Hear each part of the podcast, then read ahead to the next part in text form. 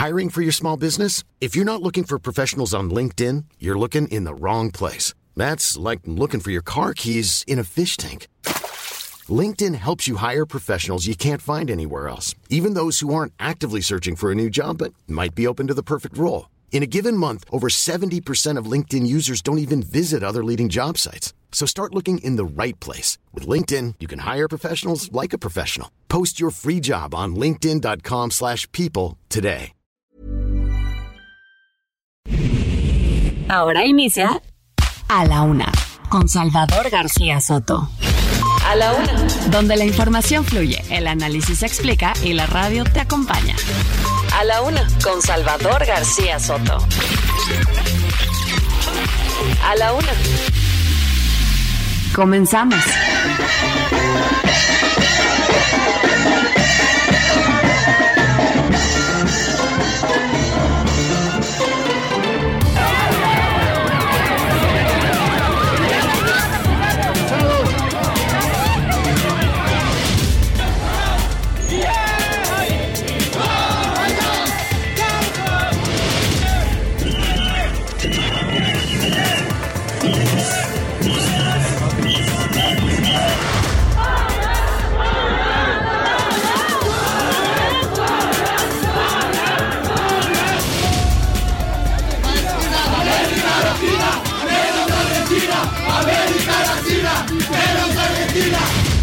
Que hay mayor número de casos en una semana comparado con la semana inmediata anterior.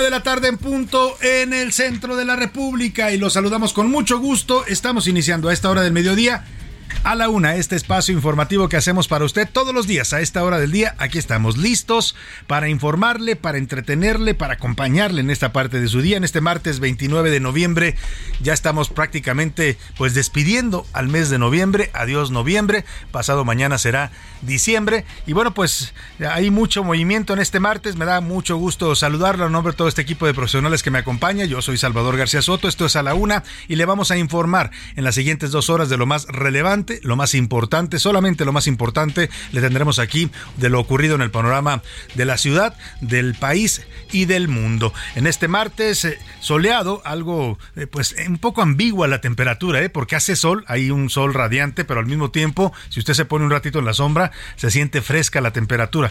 22 grados centígrados en este momento en la capital del país, 26 días, 26 días para la Navidad, faltan solamente y solamente 34 días para despedir también a este año 2020. 2022. Falta para que comience el nuevo año de 2023. Les saludo a toda la República, las estaciones que nos sintonizan en distintas ciudades del país. Mandamos saludos afectuosos a toda la gente que nos escucha en la comarca lagunera, allá en el noreste de la República, también a la gente que nos escucha en el sur del país, en Chilpancingo, Guerrero y en Tuxtla Gutiérrez, Chiapas. Les mandamos un abrazo afectuoso, igual que a la gente de Oaxaca, capital, y también del istmo de Tehuantepec, allá en el estado de Oaxaca. Y por supuesto, en el Golfo saludamos a la gente de Tampico, Tamaulipas y de toda su zona conurbada, Altamira, Ciudad Madero, incluso el norte de Veracruz, por ahí nos escuchan en algunos municipios como Pueblo Viejo, les mandamos un saludo afectuoso, por supuesto, a nuestras ciudades más grandes de Monterrey, allá en la Sultana del Norte, muchos saludos a todos los amigos regios, en Guadalajara, Jalisco también, muchos saludos a los amigos que nos escuchan en la Perla Tapatía, por supuesto, a todos, a todos los capitalinos,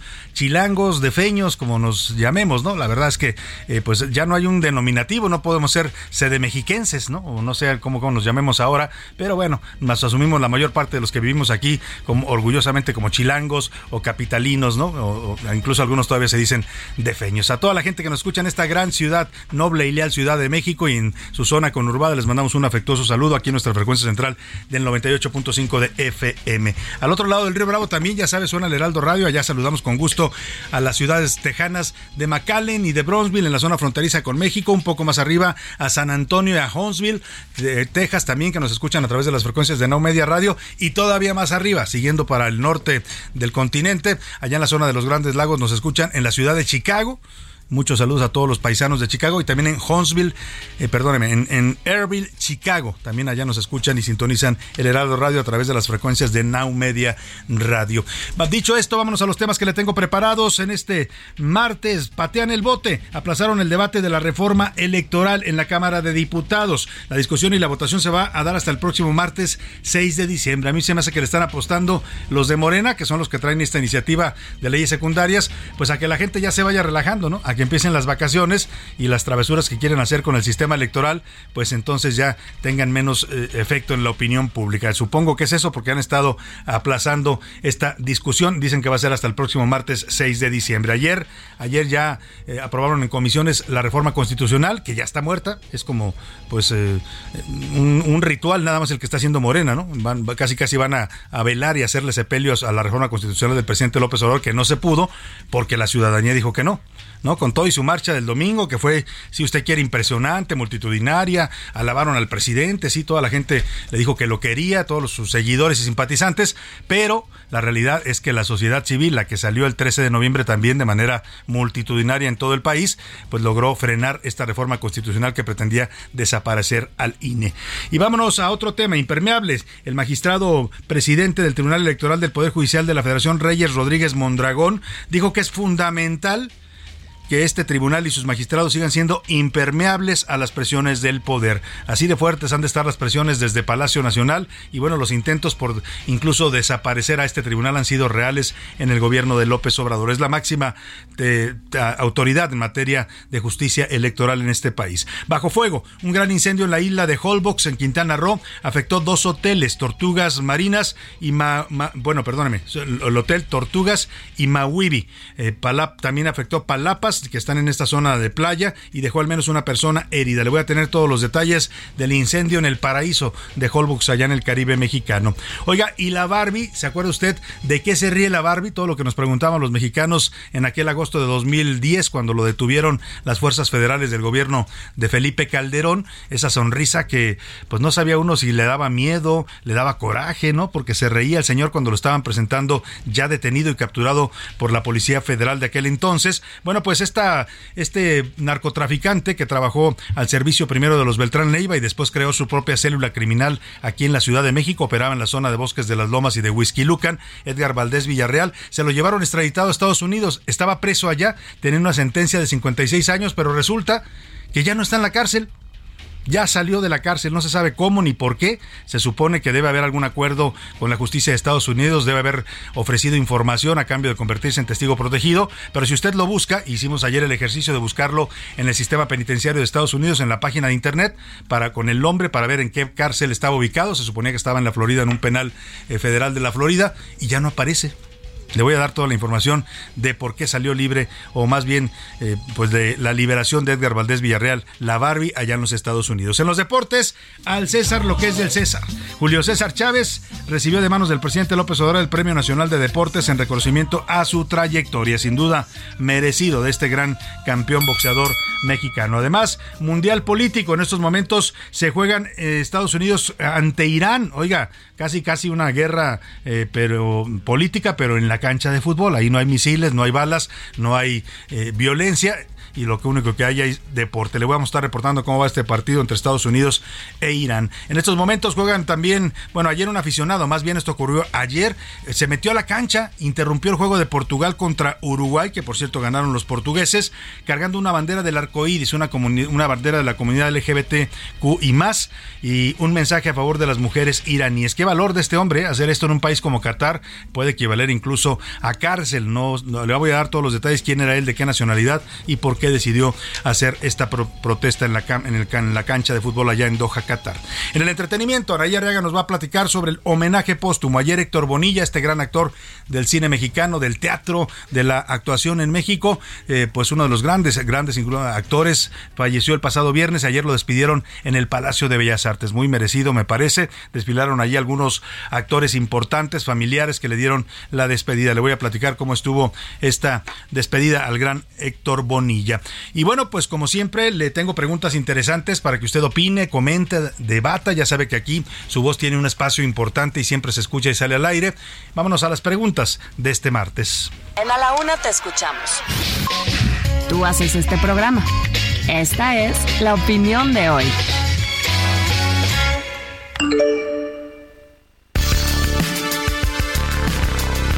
En las preguntas de este martes le tengo temas interesantes. Mire, el primero de ellos, desde la semana pasada, bueno, parece que ya le encontraron alguna función al IFA. Nos está costando tantos millones, nos costó ya la construcción miles de millones de pesos a los mexicanos, que por cierto muy poca transparencia porque lo hizo la Secretaría de la Defensa y por ahí dicen que viene información en, los, en las Guacamaya Leaks de todos los contratos que se dieron, a quienes se dieron y cómo se dieron, porque todo fue por asignación directa. Pero bueno, más allá de eso, ahí está la IFA, no ha logrado funcionar, poco, muy pocos vuelos, no ha logrado descongestionar el tráfico aéreo en el Aeropuerto Internacional Benito Juárez y bueno, parece que le encontraron una nueva vocación ahora lo están usando para que lleguen los eh, jefes de Estado que visitan México, los presidentes de otros países. La semana pasada llegaron tres presidentes latinoamericanos. Primero fue Gabriel Boric de Chile, después llegó Guillermo Lazo de Ecuador y finalmente el señor Gustavo Petro de Colombia. Y eh, eh, se anunció el pasado viernes, el presidente López Obrador confirmó que Joe Biden, el presidente de los Estados Unidos, junto con Justin Trudeau, van a venir a México en enero próximo, en enero ya de 2023, para asistir a la cumbre de Norteamérica, a la cumbre de los tres países de Norteamérica, que va a ser aquí en la Ciudad de México. Y también dijo que van a llegar ambos presidentes a la IFA. O sea que por lo menos ya nos sirve de algo, ¿no? De vez en cuando, pero llegan presidentes a aterrizar en el IFA, ya nos están ahí mosqueando pues toda la infraestructura que hicieron, la, el tianguis de la mezclilla, las tlayudas, todo lo que han hecho para tratar de llevar gente a la IFA. Bueno, yo le quiero preguntar, ¿usted cree que por lo menos pues está bien que el IFA sirva para que lleguen presidentes y políticos, que sirva de algo, pues todo el dinero que nos gastamos ahí los mexicanos. Le doy tres opciones para que me conteste. Sí, solo ellos, porque nadie puede llegar a la IFA, sigan sin haber vías, vías de comunicación. Claro, a los presidentes los bajan ahí, pero de ahí se los traen en, helicóptero a la ciudad. ¿eh? No creo que batallan en el tráfico como los que llegan a, ir a tomar un vuelo de la IFA. Y el segundo tema que, bueno, las respuestas son esas, sí, solamente ellos, porque nadie viaja a la IFA, nadie quiere eh, viajar. Bueno, yo creo que ni los presidentes o de plano el AIFA simplemente no vuela. Es un aeropuerto que no vuela. El segundo tema que le pongo sobre la mesa tiene que ver con un reportaje, una investigación especial de nuestro periodista David Fuentes que le vamos a presentar el día de hoy, que documenta cómo el robo a los transportes, el robo a los trailers, a los camiones de carga, a los trenes que llevan productos y mercancías, los están robando todos los días en la carretera con violencia, con armas. Hay incluso traileros, operadores de transporte que son asesinados en esta violencia les quitan toda la mercancía, mercancía que después encontramos vendiéndose en el mercado informal, en el mercado negro, ¿no? En, lo puede usted ver en que se encontrar ahí en Tepito, en la zona del eje central, más barato, los mismos productos, pero más baratos, claro, son robados todos ellos. Y el tema es que toda esa inseguridad y esa violencia hacia el transporte de mercancías en el país nos ha costado 95 mil millones de pesos en los últimos dos años solamente y se ha incrementado. No hay estrategia de gobierno que contenga, los traileros van solos por la carretera a la buena de Dios, los pueden asaltar y matar en cualquier momento. Y toda esa inseguridad y violencia en el transporte, pues los empresarios y los industriales que producen estos productos que son transportados y son robados, lo que hacen es eh, invertir en seguridad, ¿no? Tienen que comprar seguros para mm, asegurar la mercancía, tienen que comprar rastreadores satelitales, tienen que proteger también a los, a los operadores, porque a veces los asesinan, tienen que indemnizar a las familias. Todo ese costo que están pagando los industriales y los empresarios nos lo trasladan a nosotros los consumidores. Hay una estimación de que el 2% de la inflación que pagamos los mexicanos actualmente viene de los robos al transporte de mercancías en el país. Yo le quiero preguntar, ¿Le parece justo que los consumidores paguemos por la inseguridad y la incapacidad del gobierno para vigilar las carreteras y dar seguridad al transporte de carga?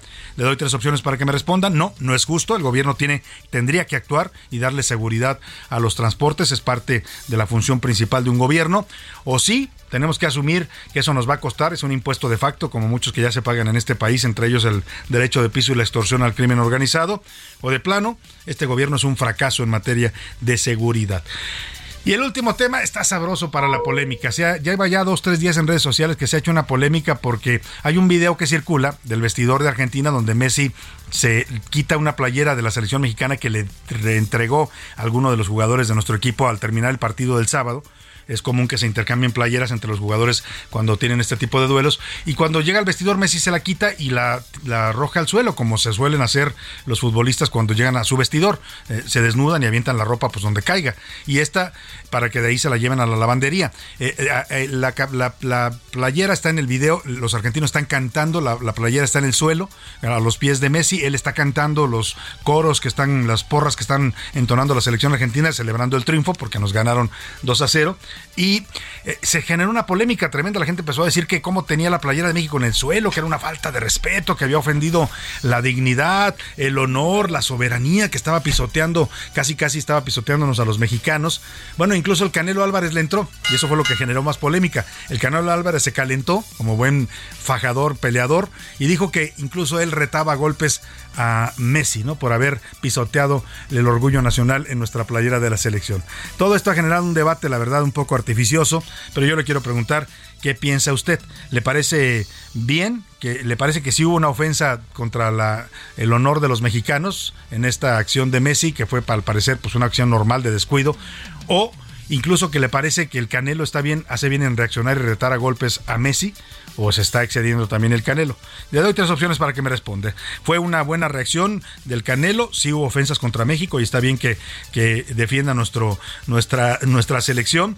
Mala, es una pésima reacción del Canelo, no hay ninguna ofensa de Messi y el Canelo se excede porque él es un boxeador profesional. Fíjese, un boxeador profesional, si a usted lo reta golpes, está cometiendo un delito, ¿eh? o sea, lo está amenazando de muerte porque sus puños son armas blancas, así están consideradas por la ley. O sea, si, el Canelo llegara a agarrar a golpes a Messi, lo puede matar. Bueno, pero bueno, eso lo, eso lo doy como contexto. No hubo ofensa, pues, si se excedió el Canelo, es la otra opción. Y el orgullo patrio ni la dignidad dependen en ningún caso de una playera de fútbol. Eso es la tercera opción que le doy. El número para que nos marque y nos responda a estas preguntas, si usted así decide hacerlo, 5518 41 51 99. Ya sabe que lo puede hacer a través de su propia voz y aquí la ponemos al aire o nos puede mandar mensaje de texto con su comentario u opinión. Y ahora sí, vámonos al resumen de noticias, porque esto, como el martes y como el fin, ahora sí ya el fin del mes de noviembre, ya comenzó. Estira la mano. El alcalde de Xochimilco, José Carlos Acosta, solicitó a la Comisión de Presupuesto del Congreso de la Ciudad un incremento presupuestal para 2023 del 10%. No obstante, fue acusado por diputados de oposición y del PT de un supuesto subejercicio. Buena medida. El Congreso en el Estado de México propondrá una ley para que más de 8.000 mujeres emprendedoras puedan beneficiarse del subsidio denominado jefas de familia para no pagar el impuesto de nómina por un año. ¡Aplausos! El Sistema Estatal para el Desarrollo Integral de la Familia de San Luis Potosí obtuvo el primer lugar nacional en la evaluación a la operación y desempeño 2022 de los programas alimentarios, desarrollo comunitario y de asistencia social a personas en situación de vulnerabilidad crecimiento. La Coordinación de Programas para el Bienestar en la Ciudad de México informó que en 2022 aumentaron las sucursales del banco al pasar de 20 a 64 en toda la capital. Medida. El presidente estadounidense Joe Biden urgió al Congreso a que intervenga para evitar una huelga de trabajadores ferroviarios porque devastaría nuestra economía.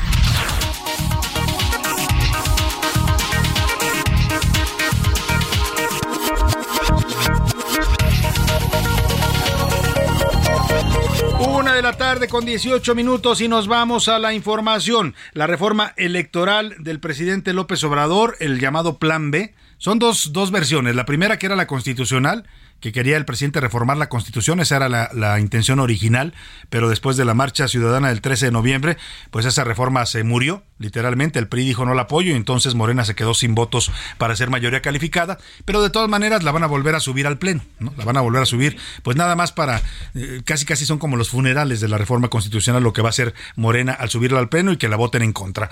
Eh, pero lo que viene es la otra reforma, el llamado Plan B, que es la reforma a leyes secundarias. Esa la están pateando hacia adelante. Parece que Morena se la quiere llevar, pues ya más cerca de las vacaciones, para que no haya tanto escándalo en la opinión pública por las reformas que quieren hacer al sistema electoral, pero ahora desde las leyes secundarias. Vamos con Elia Castillo, nuestra reportera de los asuntos legislativos, que se encuentra precisamente ahí en el Palacio Legislativo de San Lázaro, siguiendo de cerca este tema. ¿Cómo estás, Elia? Te saludo, muy buenas tardes.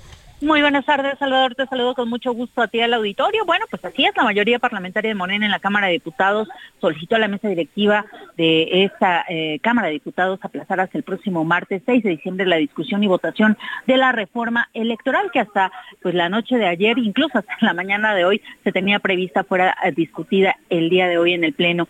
Eh, aunque la Junta justamente de Coordinación Política acordó ayer enlistar el dictamen a debate en la sesión de hoy, el coordinador de Morena Ignacio Mer informó por la mañana a través de un tuit sobre este aplazamiento. Los eh, el coordinador de la fracción mayoritaria pues aseguró que los líderes parlamentarios del Partido Verde Ecologista de México y del Partido del Trabajo, aliados, de Morena le pidieron posponer la votación de la reforma para analizar a fondo el dictamen que sabemos consta de 938 páginas, Salvador. Es así como se pospone esta discusión. Te comento que eh, a lo largo de la mañana las diferentes fuerzas parlamentarias de oposición, PAN, PRI, PRD, han eh, pues ofrecido conferencias de prensa en donde exigieron a la fracción parlamentaria de Morena cumpla su palabra de discutir el día de hoy la reforma electoral que ya sabemos pues no contaba con los votos que se requieren para la aprobación de una reforma constitucional que es de las dos terceras partes de los eh, diputados presentes en el Pleno. Sin embargo, los diputados de oposición exigieron a Morena que cumpla su palabra, se discute el día de hoy la reforma y eh, bueno, pues se le dé ya trámite a esta a este dictamen que de iniciativa de reforma constitucional que como ya sabemos Salvador pues es básicamente la iniciativa enviada por el presidente Andrés Manuel López Obrador el pasado 28 de eh, abril que busca entre otros eh, puntos pues la supresión del Instituto Nacional Electoral para crear el Instituto Nacional de Elecciones y Consultas INEC así como la votación de consejeros y magistrados por voto popular, entre pues otros dos, 17, 17 modificaciones constitucionales. Pues vamos a estar muy pendientes, Elia Castillo, de este proceso que se está alargando, el de la reforma a las leyes secundarias, el otro, pues ya sabemos de antemano el resultado y lo estaremos siguiendo de cerca contigo. Así es, Salvador. Muchas gracias, Elia Castillo. Muy buena tarde. Muy buena tarde. Vamos a seguir con este tema. El presidente Felipe Calderón escribió en su cuenta de Twitter sobre este tema de la reforma electoral de López Obrador y de Morena. Dijo, no tienen los votos, quieren tiempo para extorsionar, como lo hicieron con el tema del transitorio. Verdadera mafia que envía golpeadores a la cobranza. Resistan diputadas y diputados, no importa la amenaza, sea algo penal o algún escándalo. Resistir es el principio de la victoria. Se refiere Calderón a que esta intención de ir alargando, posponiendo este debate, eh, pues también tiene que ver con intentos por ganar votos o comprar votos o presionar, coaccionar votos, ya sabe, lo hacen, ¿eh? lo hicieron acá en el Senado con la reforma a la que se refiere Calderón, la reforma militar, le sacaron expedientes a los senadores, les dijeron, jalas o no jalas, ¿no? Si no jalas, pues ahí tú sabrás, ¿no? A otros dicen que les ofrecieron cosas, etcétera. En fin, lo que ya sabemos cómo está operando este gobierno, y ya no es secreto, ¿eh? Están operando con todo, con toda la rudeza. Hoy me gustó mucho, y vamos a ver si más adelante podemos conversar con, con él, un artículo de Javier Tejado, él es columnista del Universal, y publica hoy algo muy interesante. Dice eh, en su columna, así la titula, el presidente está jugando rudo, está luchando rudo, mientras la oposición hace, hace yoga, ¿no? O sea, el presidente está jugando con todo, o sea, con todas las armas del Estado, ya no le importa que lo critiquen, que si viola la ley, que se usa los recursos públicos, lo mismo es el domingo en la marcha, mientras la oposición está haciendo clases de yoga, llamando a la reconciliación nacional y Monreal y, Santiago Krill, que van a ir como apóstoles de la verdad por todo el país a pedir la reconciliación, mientras el presidente les está dando una tranquiza. Es, eh, tiene que ver con esto que dice precisamente eh, eh, Calderón a los diputados, que aguanten, que resistan. Esto se trata de una lucha ruda y cada vez va a ser más ruda por parte de Morena. Por su parte, el presidente López Obrador admitió que su plan B de la reforma electoral tiene poco alcance, que no va a poder hacer todo lo que quería con la constitucional, pero bueno, lo que sea es bueno, dice el presidente. Aplauso, no se le puede quitar dinero a los partidos. Aplauso, van a seguir siendo los partidos los que por órdenes de sus jefes nombren a los consejeros y a los magistrados del Tribunal Electoral bueno, ahí está el presidente aplaudiendo todo lo que no pudo hacer, porque no se lo dejaron hacer, pues la sociedad, ¿eh? ahí sí fue la sociedad. El PRI hizo su parte y hay que reconocerlo, porque cuando vio la presión social, la marcha del 13N, se bajaron, dijeron, no, no vamos ni a la esquina con la reforma constitucional de López Obrador, y hoy lo ratificó Alito Moreno, el presidente nacional del PRI. Dejar claro nuestro rotundo rechazo y que votaremos en contra de la reforma iniciativa, el dictamen que se ha presentado. Lo dejamos claro, lo dejamos muy firme con ustedes porque esa será siempre la posición de nuestro partido. Bueno, pues ahí está el PRI, que no va con la propuesta electoral de López Obrador. Vámonos a la pausa con música. Seguimos en la semana de la literatura y la música, las canciones inspiradas en libros. Y esta se llama Lobo, Hombre en París. Usted la conoce bien si es ochentero. Está inspirada en el cuento El Lobo Hombre, escrito por Boris Vian. La canta el grupo La Unión de España.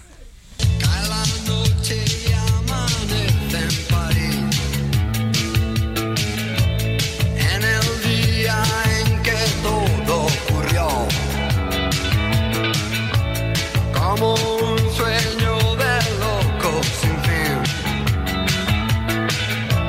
La fortuna se ha de ti. Sorprendido.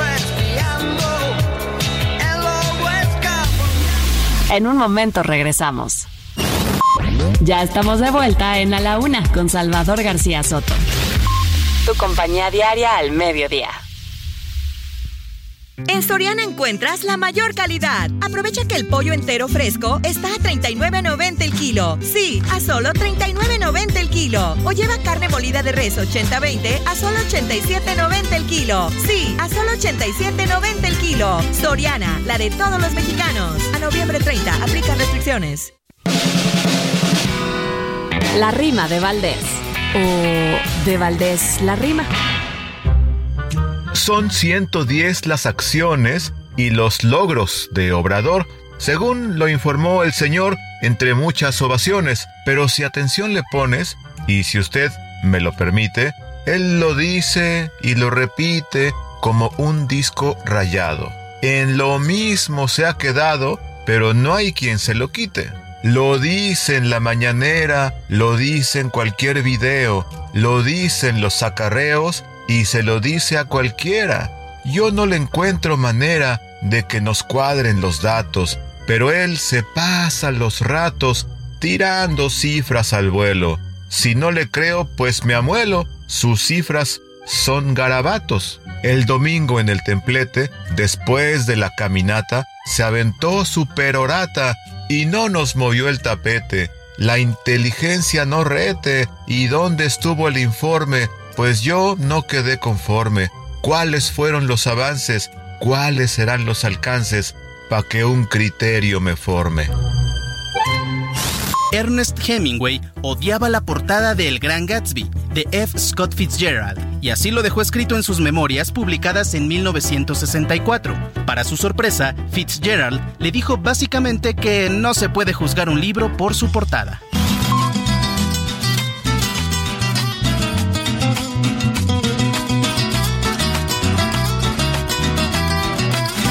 Los cien años de Macondo sueñan, sueñan en el aire. Y los años de Gabriel trompetas, trompetas lo anuncian. Encadenado a Macondo sueña don José Arcadio. Y aunque la vida pasa siendo remolino de recuerdos. La tristeza de Aureliano, el cuadro, la belleza de remedios, violines, las pasiones de Amaranta, guitarras, el embrujo de Melquiades, oboes, Úrsula, cien años, soledad Macondo, Úrsula, cien años, soledad Macondo, eres epopeya de un de amor esa historia. Eres epopeya de un pueblo olvidado, forjado en cien años de amor esa historia. Me imagino y vuelvo a vivir en mi memoria quemada al sol. Mariposas amarillas, Mauricio Babilonia. Mariposas amarillas que vuelan liberadas Mariposas amarillas, Mauricio Babilonia.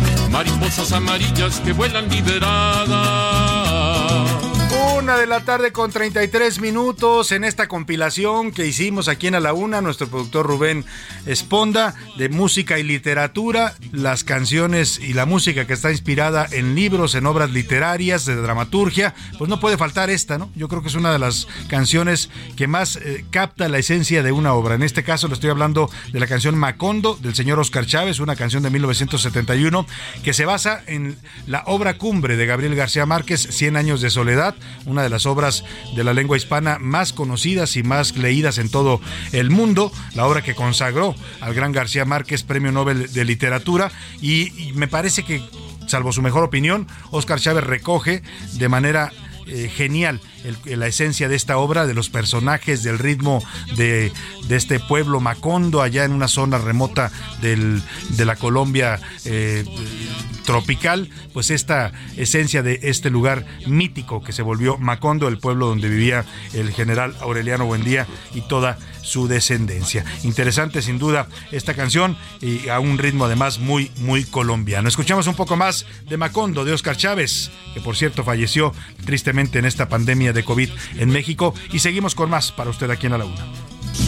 La tristeza de Aureliano, el cuadro, la belleza de remedios, violines, las pasiones de Amaranta, guitarras, el embrujo de Merquiades, oboes, Úrsula, cien años, soledad Macondo, Úrsula, cien años, soledad Macondo, eres A la una, con Salvador García Soto. Oiga, y vamos sobre el tema de la reforma electoral que estábamos tratando antes de irnos a la pausa. El periódico estadounidense, el periódico, perdóname, estadounidense de Washington Post, uno de los dos más influyentes en los Estados Unidos junto con el New York Times, propuso este martes en una editorial pues que el presidente Joe Biden no se quede de brazos cruzados, dice, ante este riesgo para la democracia. Así lo han definido allá en los Estados Unidos algunas organizaciones civiles, el propio gobierno de Estados Unidos ha hecho pronunciamientos en este sentido y ahora la prensa estadounidense pues recoge esta preocupación. Están viendo con preocupación la reforma electoral del presidente López Obrador porque la ven como una amenaza de retroceso para la democracia en México. Y en ese sentido, esta editorial del Washington Post le pide al presidente Joe Biden pues que no esté indiferente, no permanezca indiferente ante el tema del INE, de los ataques al INE y el intento de desmantelarlo o controlarlo por parte del gobierno López Obradorista, y pues que en la próxima visita que va a realizar a México en enero del próximo año. Viene el presidente Biden a la cumbre de Norteamérica, como le decía, pues que trate el tema con el presidente López Obrador. Bajo el título México debe frenar la última maniobra antidemocrática de su presidente, este editorial del Washington Post apunta que la Unión Americana tiene muchos intereses en México, pero que ninguno es más importante que asegurar que en este país, su vecino y socio comercial, florezca la democracia. También planteó que en la próxima cumbre de líderes de América del Norte, que se va a llevar a cabo, le aquí en la Ciudad de México, pues Biden pueda transmitir este mensaje a López Obrador en persona. En tanto, el INE perfila este martes aplicar multas, están anunciando en el Consejo General del INE, multas para partidos políticos por 903 millones de pesos por irregularidades en su gasto ordinario de 2021. Morena, que es el partido que más dinero tiene en estos momentos en el financiamiento público, recibiría una sanción de cerca de 400 millones de pesos por violaciones a la ley. Ahí dejamos el tema y vámonos a otra cosa bastante preocupante.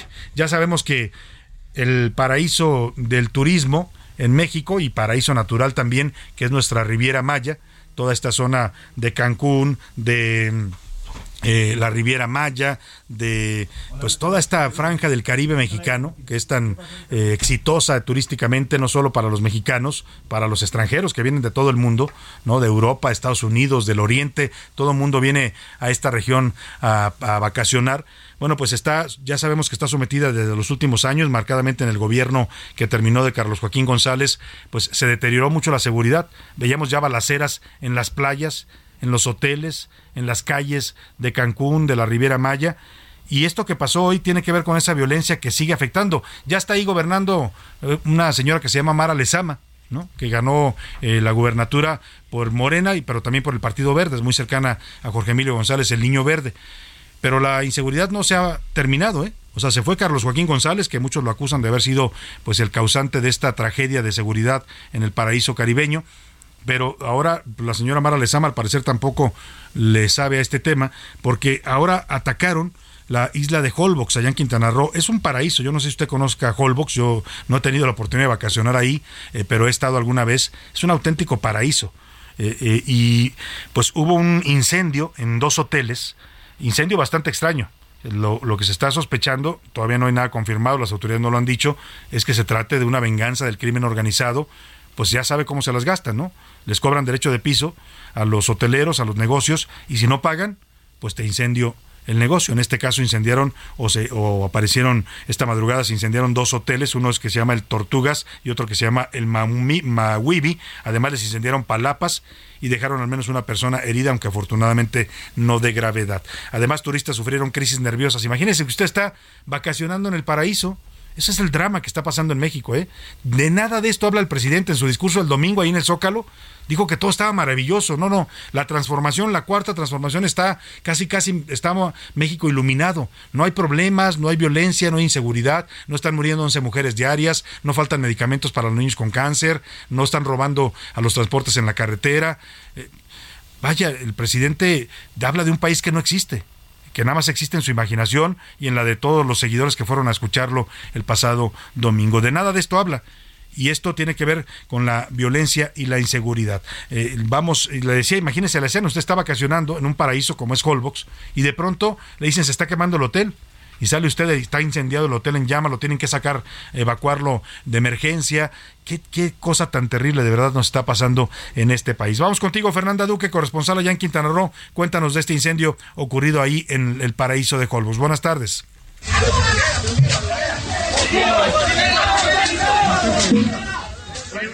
Hola Salvador, te comento que una falla eléctrica fue la aparente causa de un incendio que consumió dos hoteles en la isla de Holbox. Debido a que no cuentan con servicios de emergencia, los primeros en responder fueron los habitantes, pero por la magnitud del incendio, este se propagó a otras propiedades. Durante la madrugada llegaron bomberos desde Cancún, quienes lograron controlar y extinguir el fuego. De acuerdo con las autoridades, hasta el momento solo una persona resultó lesionada, pero no de gravedad, mientras que los turistas están siendo auxiliados por las pérdidas de sus documentos. Asimismo, se les brindó hospedaje en otros hoteles. Alejandro Cañedo, presidente de la Asociación de Hoteles de Holbox, dijo que este no es el primer siniestro del año, ya que en 2022 se han incendiado otros tres hoteles y dos restaurantes. Todos ellos fueron atendidos por los ciudadanos de la isla. Tras este suceso, esperan que las autoridades realicen cambios en materia de protección civil, seguridad, salud y servicios básicos. Bueno, pues ahí está, dice, dices tú, eh, Fernanda, que la, la, primera hipótesis es una falla eléctrica, vamos a ver qué dicen las autoridades, pero también he escuchado yo una versión que podría ser un ataque del crimen organizado, lo cual no sería nada descartable en un país como este, incluso en esa zona de la Riviera Maya ya ha habido varios ataques a hoteles por no pagar derecho de piso. Vamos a estar pendientes de este tema. Por lo pronto, vamos a hablar de la Barbie, ¿se acuerda usted de Edgar Valdés Villarreal? ¿Cómo olvidar la sonrisa de la Barbie, no? Yo me acuerdo en el año 2010, era agosto cuando lo detuvieron, lo agarraron precisamente ahí por la zona de Whisky Lucan, lo detuvo la Policía Federal, era la zona donde operaba. La Barbie se ha convertido en jefe de una célula criminal. Originalmente era jefe de sicarios de los Beltrán Leiva, pero cuando caen los Beltrán Leiva, que los agarran, a unos los matan, a otros los captura la policía, el ejército y la policía federal en Cuernavaca, Arturo Beltrán Leiva, lo, lo acribillan allá a tiros en la Marina, eh, pues este se convierte en su propio jefe y crea su propio grupo criminal que operaba en toda la zona de Lucan y Bosques de las Lomas, aquí al poniente de la Ciudad de México.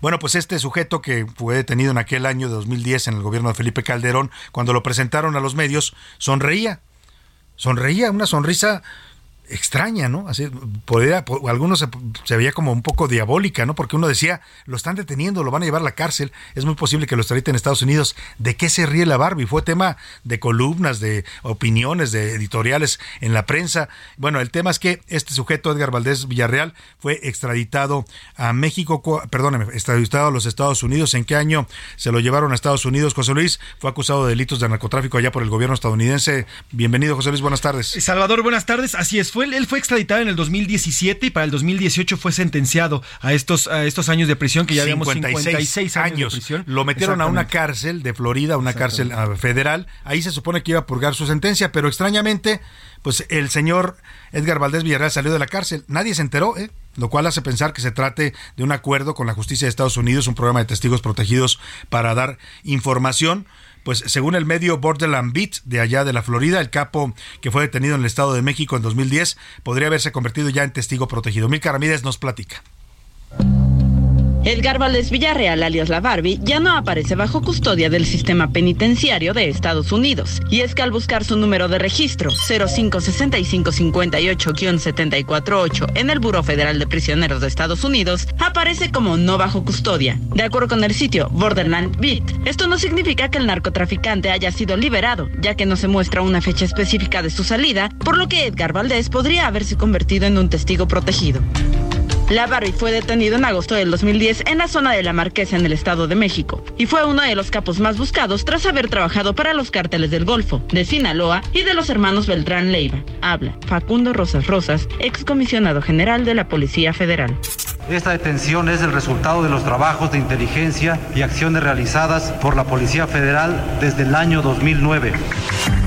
En noviembre del 2012, la Barbie entregó una carta firmada por él en la que aseguraba haber entregado sobornos millonarios a Genaro García Luna, exsecretario de Seguridad Pública durante el gobierno de Felipe Calderón, y su grupo de policías encabezados por Luis Cárdenas Palomino y Facundo Rosas Rosas. En septiembre del 2015, Edgar fue extraditado a Estados Unidos, de donde es originario, y es que nació en Laredo, Texas, el 11 de agosto de 1973. En junio del 2018, la Barbie fue sentenciado a 49 años de cárcel en Estados Unidos por un juez de Atlanta, luego de que el capo se declarara culpable en 2016 de importar y distribuir cocaína en Estados Unidos, además del delito de lavado de dinero. La Barbie cumplía su sentencia en la prisión federal de Florida, Coleman II, y sería liberado el 27 de julio del 2056. Para A la Una con Salvador García Soto, Milke Ramírez. Bueno, pues ahí está interesante este tema que nos recuerda Milka. En 2012 él eh, eh, emitió una carta en donde decía que le había entregado sobornos millonarios a García Luna. En una de esas, por eso lo sacaron de la cárcel en Estados Unidos, ¿eh? Por eso lo volvieron testigo protegido para que declare en el juicio de García Luna que casualmente se acaba de posponer allá en Nueva York. A lo mejor va a aparecer allí la Barbie como testigo en contra de Genaro García Luna, el exsecretario de Seguridad Federal de México. El presidente López Obrador dijo que ya le pidió a la Cancillería mexicana que investigue por qué liberaron a la Barbie, que hay que ver cuál fue el arreglo con la justicia de Estados Unidos. Se conoce todavía con precisión si sigue detenido o no. Alguien sabía o quería que se supiera y filtró la información. Pero también hay que ver si es cierto, porque eh, se está pidiendo información, ya lo está haciendo Relaciones Exteriores y lo está haciendo la Secretaría de Seguridad Pública. Y precisamente sobre este tema, hace unos momentos el canciller Marcelo Ebrard comentó que ya, ya pidió información al gobierno de Washington sobre cuál es la situación de la Barbie, si está o no en la cárcel o si lo convirtieron ya en testigo protegido. De la Barbie todavía no, no tengo confirmación de que haya sido puesto en libertad. Es decir, sigue bajo custodia, pero no nos han dado detalle de qué sigue. Nos dijo la Embajada de Estados Unidos hoy que todavía sigue bajo custodia. Vamos a ver si es así o no. Eso fue hoy temprano. ¿Ya solicitaron ustedes información? Bueno, pues ahí está. El gobierno mexicano ya pidió investigación, información oficial al gobierno de Estados Unidos si es cierto que la Barbie fue sacado de la cárcel y con qué objetivos, si lo van a meter a un programa de testigos protegidos. Pero vamos a retomar el tema de la reforma electoral del presidente López Obrador, este debate que ya se está llevando a cabo en la Cámara de Diputados. Y para eso saludo con gusto en la línea telefónica y le agradezco mucho que nos haya aguantado en la línea al dirigente nacional del PRI, Alejandro Moreno Cárdenas. ¿Cómo está, don Alejandro? Buenas tardes. Buenas tardes, Salvador. Gusto saludarte y gracias por la oportunidad de platicar con tu gran auditorio. Igualmente, escuchábamos su posicionamiento ayer cuando se aprobaba en comisiones este proyecto de reforma constitucional que ya sabemos pues que está muerta. El PRI fue el que le dio el tiro de gracia cuando eh, anunció públicamente que no iba a favor de esta reforma electoral constitucional de López Obrador. Eh, pero ¿qué sigue? ¿Para qué Morena quiere Tomás llevar la tribuna? ¿Cuál es el objetivo? Eh, ¿Presionarlos a ustedes? ¿Exhibirlos? ¿Qué, qué busca el partido oficial? No sabemos, eh, Salvador, lo que sí sabemos es que nosotros reiteramos nuestro voto en contra de ese dictamen que se votó en comisiones unidas, porque todos sabemos que ni fortalece, ni ayuda, ni genera transparencia, competencia en los organismos electorales tan importantes, y lo hemos señalado, el Instituto Nacional Electoral no se toca, el Tribunal Federal Electoral no se toca. Yo creo que puede ser algún tema de tiempo con sus propios aliados, porque el bloque opositor lo que ha manifestado y lo que hemos visto todo, en el caso del Partido Revolucionario Institucional, el PRI, voto claro en contra. Hoy en la mañana tuvimos una conferencia de prensa Acción Nacional también ha reiterado su voto en contra, el Partido de la Revolución Democrática en contra y el Movimiento Ciudadano en contra. Entonces está claro, no tienen las dos terceras partes, no tienen los votos. Entonces yo creo que es eh, darle tiempo a poder ver entre ellos, porque también hay diferencias en los temas de su coalición, y entonces se presentará hoy o se presentará la próxima semana ese proyecto de dictamen que ya estaba ahí, que se presentó, bueno, pues la votación del PRI, de las y los legisladores sería en contra de la reforma electoral. Ahora, las reacciones que ha habido a este aplazamiento, como dice usted, extraño, porque ya estaba todo listo para que lo llevaran al pleno esta semana, es que Morena estaría buscando nuevamente presionar, coaccionar, cooptar a algunos diputados de la oposición. ¿Usted está firme, tanto usted como diputado y dirigente del PRI? Como, lo hemos señalado, Salvador, tuve la oportunidad de platicar también contigo, como siempre nos das la apertura en tu programa eh, meses atrás y hemos platicado varias veces. El compromiso es claro, así lo reiteramos, el PRI es no solo constructor, sino también una fortaleza importante en el andamiaje institucional que se construyó para el sistema electoral mexicano. Estamos comprometidos con ello y en el tiempo que sea, ya sea hoy, mañana, la próxima semana, cuando se presente, nosotros no nos vamos a mover de nuestra posición, es irreductible el voto en contra del Partido Revolucionario Institucional porque defendemos la democracia, porque la amplia mayoría de los ciudadanos no solo respalda al Instituto Nacional Electoral, al Tribunal Federal Electoral, sino respalda el régimen democrático. Entonces, tenemos esa convicción, así lo vamos a hacer y habrá presiones, habrá de todo como siempre, pero aquí estaremos firmes siempre dignos, con la frente en alto, defendiendo la democracia en México. Ahora, eh, don Alejandro Moreno Cárdenas, estamos conversando con el dirigente nacional del PRI. Eh, lo que viene después, una vez que se le dé trámite a esta reforma constitucional, que ya sabemos no va a tener mayoría calificada, es la reforma a leyes secundarias. Y ahí sí Morena está maniobrando. El presidente hoy reconoce que no va a poder tocar temas que le interesaban mucho, como reducir dinero a los partidos. Hizo ahí una broma aplaudiendo eh, de que no se iba a poder hacer todo esto. Pero hay cosas que sí van a poder hacer. ¿Qué espera el PRI de esta propuesta de reforma que está trabajando Morena a las leyes secundarias? Primero que sea seria, que sea responsable con el país, porque lo hemos dicho, en las leyes secundarias el público, los ciudadanos tienen que saber que para implementar esa reforma eh, Morena y sus aliados no necesita la oposición. Pero algo que pueden presentar sería no consensado, una manera de revancha de querer atentar contra el Instituto Nacional Electoral y contra el Tribunal Federal Electoral. Nosotros daremos el debate, estaremos firmes con argumentos de que no tiene pertinencia hoy presentar la reforma electoral, no es oportuna presentar una reforma electoral en estos momentos si tenemos un Instituto Nacional Electoral y un Tribunal Federal Electoral que pueden unos realizar las elecciones y otros también calificar las elecciones. Entonces, lo vamos a defender como ha sido.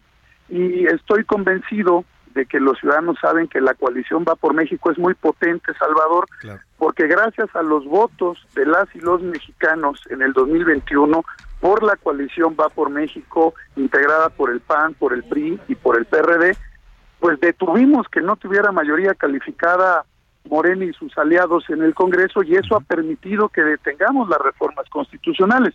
Por eso el compromiso que hicimos con los ciudadanos de cara a la sociedad en las reformas constitucionales, el PRI votó en contra la iniciativa que se presentó para la reforma eléctrica, votamos en contra, votamos en contra los temas de la iniciativa que se presentó en Guardia Nacional y obviamente está clara nuestra posición que votaremos en contra de esta pretendida reforma electoral. Ahora, este bloque opositor que ya resurge como coalición va por México de manera legislativa, también va a resurgir en, en las elecciones ya del Estado de México y de Coahuila, van a quitarle la suspensión que le habían puesto el PAN y el PRD.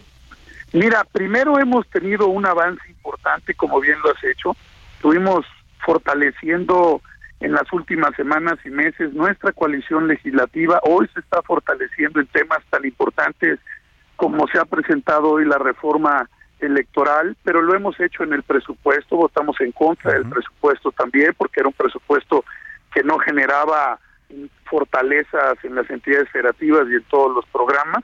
Pero este es un paso importante, tú sabes que hay diálogo institucional, están autorizadas las dirigencias estatales, tanto del Estado de México como de Coahuila, del PAN y del PRI y del PRD, apoyadas por las dirigencias nacionales para que siempre eh, perdurar el diálogo, el acuerdo, el consenso. Y yo creo que vamos a ir construyendo y fortaleciendo este diálogo, esta relación. Vamos a construir fuertes nuestra coalición y fuerza electoral en Coahuila y en el Estado de México. Y la coalición es potente. Y si vamos juntos, estoy cierto que vamos a ganar las elecciones en el 2023 en el Estado de México y en Coahuila y nos pone en una fortaleza clara para competir la candidatura y luego posteriormente ganar la presidencia de la República en el 2024 que lo van a necesitar, don Alejandro, porque lo que se vio el domingo es que Morena, el aparato de Estado, el gobierno, el presidente van con todo para mantenerse en el poder. ¿eh?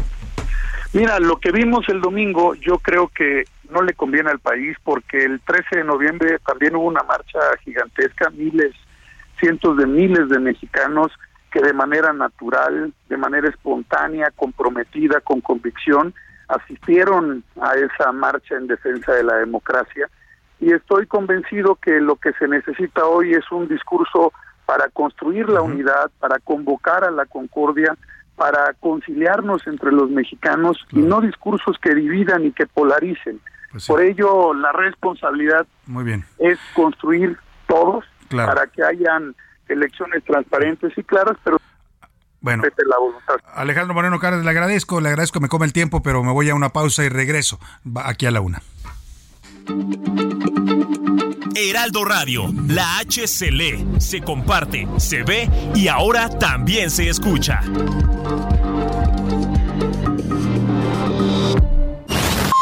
Ya estamos de vuelta en A la Una con Salvador García Soto. Tu compañía diaria al mediodía. Lo mejor de México está en Soriana. Aprovecha que el aguacate está a solo 21.80 el kilo. O lleva manzana red a granel a 34.80 el kilo. Y papa blanca a 27.80 el kilo. Sí, a solo 27.80 el kilo. Martes y miércoles del campo de Soriana. Solo 29 y 30 de noviembre. Aplican restricciones. Heraldo Televisión, ahora también por Sky HD. Toda la programación de Heraldo Televisión a través del canal 161 de Sky HD. Noticias, deportes, entretenimiento, gastronomía y mucho más. Heraldo Televisión, en todo el país, ahora también por Sky HD.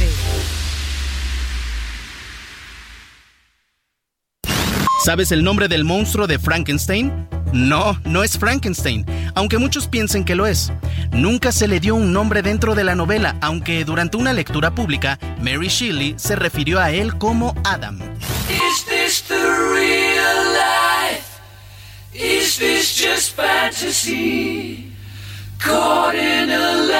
landslide, no escape from reality.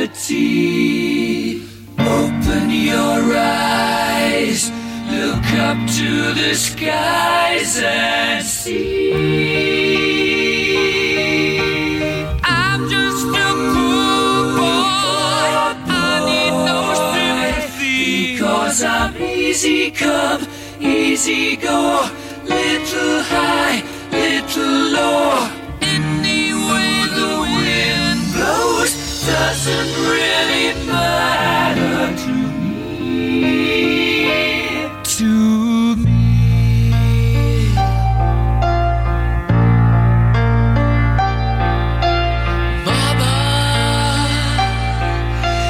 killed in man.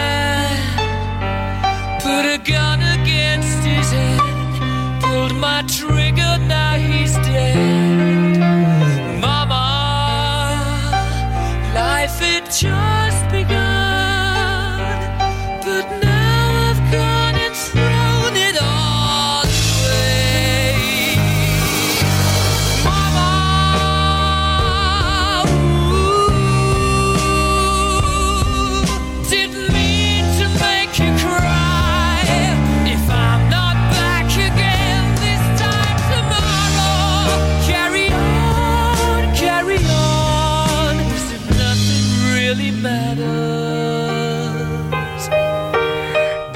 Son las 2 de la tarde en punto en el centro de la República y los saludamos con mucho gusto. Estamos arrancando a esta hora la segunda hora de A la Una. Vamos a la segunda parte de este espacio informativo, pero todavía, todavía nos queda mucho material, mucha información, historias, noticias, entrevistas para estar compartiendo con usted en esta parte de su día. Le saludo en donde quiera que me esté escuchando en este momento. Si está en casa preparando ya los sagrados alimentos para su familia, que le quede todo delicioso y nutritivo. Si está en la oficina sintonizándonos a través de su computadora en internet. Gracias por escuchar a la una. Si está en el tráfico de su ciudad, ánimo, respire tranquilo, que el tráfico ya se moverá, no se despere, no se estrese y no se enganche en problemas en el tráfico citadino. Vamos a arrancar esta segunda hora con esta gran canción de Queen, es de 1975, y el famoso escritor y filósofo francés Albert Camus fue el padrino de uno de los mayores y más complejos éxitos de Queen con su libro El extranjero. Freddie Mercury escribió la letra de esta canción inspirado en ese texto que habla de un artista que no se preocupa por las convenciones y no quiere subordinarse a las normas sociales. Según Peter Freeston, asistente personal de Mercury, Freddie trazó un paralelismo con entre esta canción, la obra de Albert Camus, y con Salir del closet, porque usted sabe que él era un, eh, eh, una persona homosexual. Bueno, pues vamos a escuchar un poco más, a ver si nos pone nuestro productor la parte donde explota esta gran canción que es la Rapsodia Bohemia del señor Queen 1975 y con esto iniciamos formalmente la segunda hora de A la Una. Venga. Galileo, Galileo, Galileo Figaro, I'm just a poor boy, and nobody loves me. He's just a poor boy from a poor family, sparing his life from this monstrosity. Easy come, easy go, will you let me go? Bismillah, no, we will not let you go. Let him go. Bismillah, we will not let you go. Let him go. Bismillah, we will not let you go. Let me go. We'll not let you go. Let me go. We'll not let you go. Never let mía, mamma mía. Mamma mía, let me go. Bueno, pues ahí está Queen y su Rapsodia Bohemia y con este ritmo estamos iniciando ya esta segunda parte donde todavía le decía, nos queda mucho, mucho para compartir con usted en esta parte de su día. Le voy a platicar en esta segunda parte el robo de transporte de carga, un reportaje especial que le vamos a presentar sobre cómo la inseguridad y la violencia que están sufriendo los transportistas, empresarios industriales en el robo de mercancías, tanto a trailers, a camiones en las carreteras o a trenes, nos está impactando a los mexicanos en los precios de los productos que consumimos. Eh, Hasta el 2% de la inflación que pagamos tiene que ver con la inseguridad y la violencia en el transporte de mercancías. También le platicaré que el subsecretario de Salud, Hugo López Gatel, no sea, no andaba muerto, andaba de parranda el señor López Gatel, aunque ya no lo vemos todos los días con el tema del COVID, pues sigue haciendo de las suyas ahí en la Secretaría de Salud. Ahora informó que está creciendo pues progresivamente los contagios de COVID. No se confíe usted, ¿eh? este tema no ha terminado y ahora hay una mezcla rara entre COVID, influenza, infecciones respiratorias. Hay que cuidarse mucho, fortalezca su sistema inmunológico, tome vitamina C, tome muchas frutas, muchas verduras. Hay que cuidar la salud en esta época de fríos, abrigarse bien porque la verdad todo el mundo se está enfermando en estos momentos de infecciones respiratorias. En Coahuila la elección se calienta. Todavía falta pues unos meses para que comience esta elección, pero la Fiscalía General de la República anunció que investiga al senador de Morena, Armando Guadiana. Están investigando su familia y sus empresas mineras porque dicen que lavó dinero. Es senador de Morena, ¿eh? Eres uno de los aspirantes a la candidatura de Morena, pero al parecer ya no lo quiere el presidente. Antes era muy su amigo. Por ahí, cuando hace unos meses fue a Coahuila López Obrador, el señor Guadiana le salió al paso en una gira y el presidente lo ignoró olímpicamente. Hay un video, es más, se lo voy a compartir ahora en este momento en arroba ese García Soto para que vea por qué se explica que ahora la Fiscalía General de la República está investigando al senador Guadiana, que no, no es el candidato del presidente. El otro, el candidato de López Obrador para Coahuila se llama Ricardo Mejía Verdeja, subsecretario de Seguridad Federal. Dicho esto, vámonos a la parte pues de las más importantes de este programa, porque a mí siempre me gusta escuchar lo que usted piensa. Este es un ejercicio de ida y vuelta, de retroalimentación. No es, no somos nosotros nada más hablando aquí como merolicos. También nos gusta escucharlo a usted, qué piensa, qué opina de los temas que le proponemos todos los días para debate. Y para eso ya están conmigo aquí en la cabina. y Les doy la bienvenida a Laura Mendiola. ¿Cómo estás, querida Laura? Bienvenida. Ay, Salvador. Pues feliz martes a todos los que nos escuchan. Provechito. Muy contenta está- de estar ya- aquí, ya como sintiendo un poco las bajas temperaturas. Ya ¿verdad? empieza el frío, Ya sí. empieza el frío. Oye, y las enfermedades, ¿eh? Todo el mundo se está enfermando. Ahí es les que- encargamos, Ahí les encargamos que que se se vayan cuiden. a vacunar, que se sigan cuidando, que no nos bajen la guardia. Acuérdense que hoy en la mañana ya se anunció un leve repunte en En contagios que de entonces, sí, lo confirma López Gatel. Oye, decías provechito. Sí, muchos lugares de la República comen muy temprano, ¿eh? A las 2 de la tarde es la hora de comida, en, diría yo, en la mayor parte del país. Acá en la Ciudad de México, los horarios laborales nos llevan a comer a las 3 y media, 4, es la hora de comida promedio, pero en muchos lados a las 2 de la tarde la gente ya está lista, disponiéndose a, a consumir sus sagrados alimentos. O así es que preparando algo O sabroso preparando. mientras nos escucha. Oye, ya me llegó el olor aquí de la cocina. Ay, qué rico huele cuando se están preparando los alimentos. José Luis Sánchez, bienvenido. Salvador García Soto, ¿cómo estás, mi querida Laura Mendiola? Bonito martes. Sí es importante. ¿Se acuerdan que el año pasado, el antepasado, no nos, o casi no nos enfermamos de gripas? Fue por el tema del cubrebocas 100% y porque nos estábamos cuidando, previendo un H, un, un- un COVID, pero tampoco nos enfermamos de Pero como muchos ya dejamos el cubrebocas. Ese es el tema, Salvador. Vuelven los contagios. Exactamente. Están aumentando los contagios no solo de influenza, sino también de, de COVID, como bien decía Laura. Y bueno, pues hay que cuidarse porque las temperaturas están bajando y estos Sí. cambios que vivimos aquí en la ciudad de Salvador, lo decías tú al inicio del programa, a la una de la tarde hace calor. Frío, a calor, cinco ¿no? hace frío. estamos en días de frío, entonces- calor. A ratos hace frío, a ratos hace calor. En En, la sombra frío, se mete usted al sol, le da calor, se quita la chamarra, luego se va a la sombra y le vuelve a dar frío. Así andamos acá en la capital del país. Hicimos preguntas interesantes el día de hoy. Una tiene que ver con esta polémica que desató el Canelo, porque se puso bravo el Canelo. Bueno, al final, pues es boxeador, por algo se dedica al boxeo. Se puso bravo porque dice que Messi ofendió el orgullo nacional al pisotear la camisa de la selección nacional ahí en el vestidor de, de Qatar, donde estaban celebrando los argentinos. Eh, le preguntamos si usted cree que de veras hay una ofensa. Messi deja, tira la, la playera al suelo y al parecer la pisa accidentalmente, no se ve una acción deliberada. Pero bueno, esa es una pregunta. La otra tiene que ver, José Luis Sánchez. Son dos preguntas sobre el tema del transporte, Salvador. Esto vamos Sí, a presentarle este el robo a los unos minutos, traileros. Salvador. Estos mil- mi- miles de millones de pesos, Salvador, que se pierden en estos 95 mil millones. En un momento más le vamos a presentar esta investigación especial de David Fuentes para a la una. Y el IFA, que ya ahora va a ser el aeropuerto internacional De para recibir a presidentes. Yo creo que hay que Jefes de ponerle así. Estado. A Pues alguien tiene que llegar al IFA porque tanto que nos costó. Bueno, pues es momento de preguntar en este espacio. ¿Qué dice el público? Y que por cierto, Salvador, los presidentes los llevan allá porque los transportan en helicóptero para acá, Sí, ¿eh? Pues ellos no O tienen sea, problemas, se bajan del avión y los suben en el helicóptero y los traen a la ciudad. Pero vaya usted, llegue un vuelo ahí, y es- he sabido de personas que ya han llegado en la noche y no hay ni un alma, no- nadie que los transporta, tienen que andar buscando un taxi, es de veras un, un verdadero problema. Sí, es un muy buen problema. Pero bueno, vamos a lo que nos dice nuestro gran público. Ramiro Santillán nos dice, los norteamericanos deberían preocuparse más por su anacrónico sistema electoral que a veces no lleva a la presidencia, que a veces lleva a la presidencia a quien a quien menos votos tiene y por el contrario lleva y no lleva a quien más votos Sí, tiene. Saludos. Lo vimos en la elección de- pasada, Trump, ¿no? sí, De. Donald Trump y Joe Biden, que pues eh, pasan cosas raras porque el sistema electoral es una combinación entre voto directo y voto de representación de los estados, ¿no? Exactamente, recordemos que al final no es por la mayoría de votos, sino por la mayoría de colegios electorales. Sí, de cada estado de la Unión. Americana. Imelda Gómez nos dice, hola don Salvador García Soto, respecto del retraso a la fecha para votar la reforma esa, ¿son capaces de hacer lo que sea, incluso lo que hicieron la vez pasada, bloquear las entradas a la Cámara para que los diputados de oposición no lleguen, eh, meterles también expedientes o hasta darles lanísima con tal de que voten a favor. Saludos, Sí, Salvador. Eso es lo que seguramente van a intentar. Eh, muy buenas tardes, el señor Julio desde Monterrey. Salvador, lo que menos le interesa al presidente es darle seguridad a los mexicanos. En sus mañaneras no hay una sola ocasión que se refiera a los, a los masacres, eh, a los asesinatos, al crimen organizado, en fin, todo, por lo menos esta semana ha sido su de, de las cosas feas que pasan en el país, que están pasando y ocurriendo todos los días, el presidente no habla, ¿eh? él habla de que todo está cambiando y todo está muy bien y todo está funcionando, pero pues es un México que suena irreal, Laura, con lo que vive la gente en el día a día. Pues sí, porque nosotros en realidad ni siquiera se trata de datos, se trata de la vida tal cual, de salir Sí. en las calles y de ver que no es la realidad que nos dicen en la mañana. No. es la realidad, eso es una realidad en las conferencias y otra al que vivimos nosotros día a día a pie, ¿no? Mm, Así los que los de a mexicanos de a pie, como dicen.